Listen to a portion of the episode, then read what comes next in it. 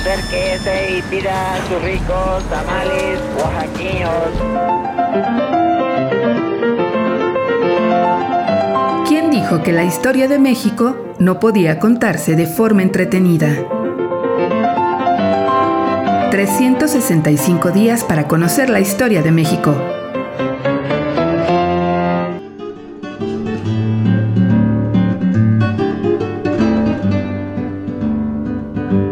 Domingo. Lugares con memoria.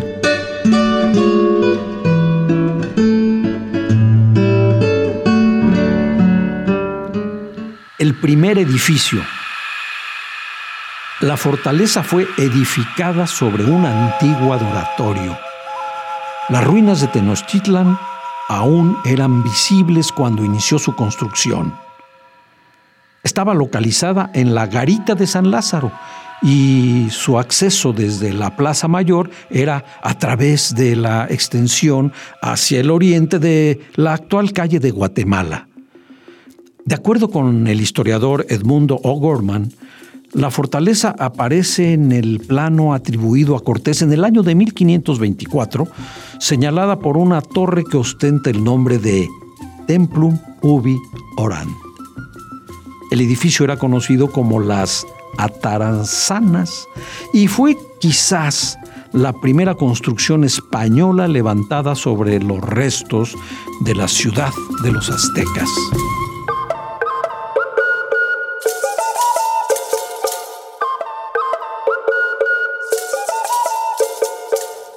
Las razones de Cortés para hacerla construir fueron muy claras. Puse luego por obra como esta ciudad se ganó, de hacer una fuerza en el agua a una parte de esta ciudad en que pudiese tener los bergantines seguros y desde ella ofender a toda la ciudad si en algo se pudiese, y estuviese en mi mano la salida y entrada cada vez que yo quisiese. En el embarcadero de Atarazanas, Cortés atracó los trece bergantines utilizados durante el sitio de Tenochtitlan.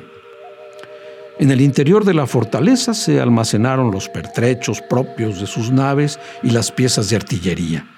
En caso de una revuelta indígena, los españoles podrían refugiarse en las atarazanas y huir de la isla a bordo de los bergantines. Aunque la calzada de Tacuba, en su extensión hacia el oriente, conducía a la fortaleza de las Ataranzanas, estaba tan bien trazada que alcanzaba a divisarse desde la actual calle de Monte de Piedad, la zona poniente de Tacuba, que fue una de las primeras en poblarse, lo cual provocó que las atarazanas quedaran, quedaran aisladas. Hacia 1535, año en que llegó a gobernar la Nueva España el primer virrey, don Antonio de Mendoza, la fortaleza seguía dando de qué hablar. Una importante disminución en el nivel de las aguas del lago evidenció un severo problema en las atarazanas. Los bergantines no podían zarpar. Tal situación llevó a las autoridades virreinales a considerar la conveniencia de trasladar la fortaleza a la calle de Tacuba, pues era la que más convenía que estuviese guardada. Con el paso de los años, la amenaza indígena desapareció frente al mestizaje, la evangelización y el poder de las espadas españolas. Hacia la década ya de 1550, las atarazanas seguía en el mismo lugar donde las décadas atrás había sido levantada.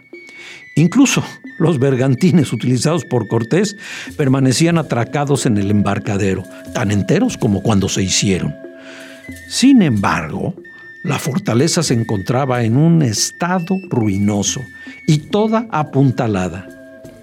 La construcción permaneció en pie hasta las primeras décadas del siglo XVII. Después, su paulatino deterioro era símbolo de que la seguridad reinaba finalmente en la capital novohispana. Lugares con memoria.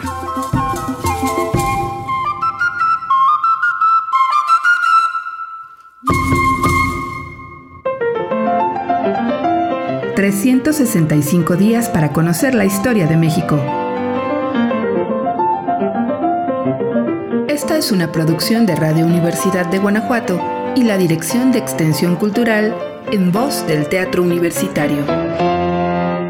Serie basada en el texto de Alejandro Rosas, 365 días para conocer la historia de México.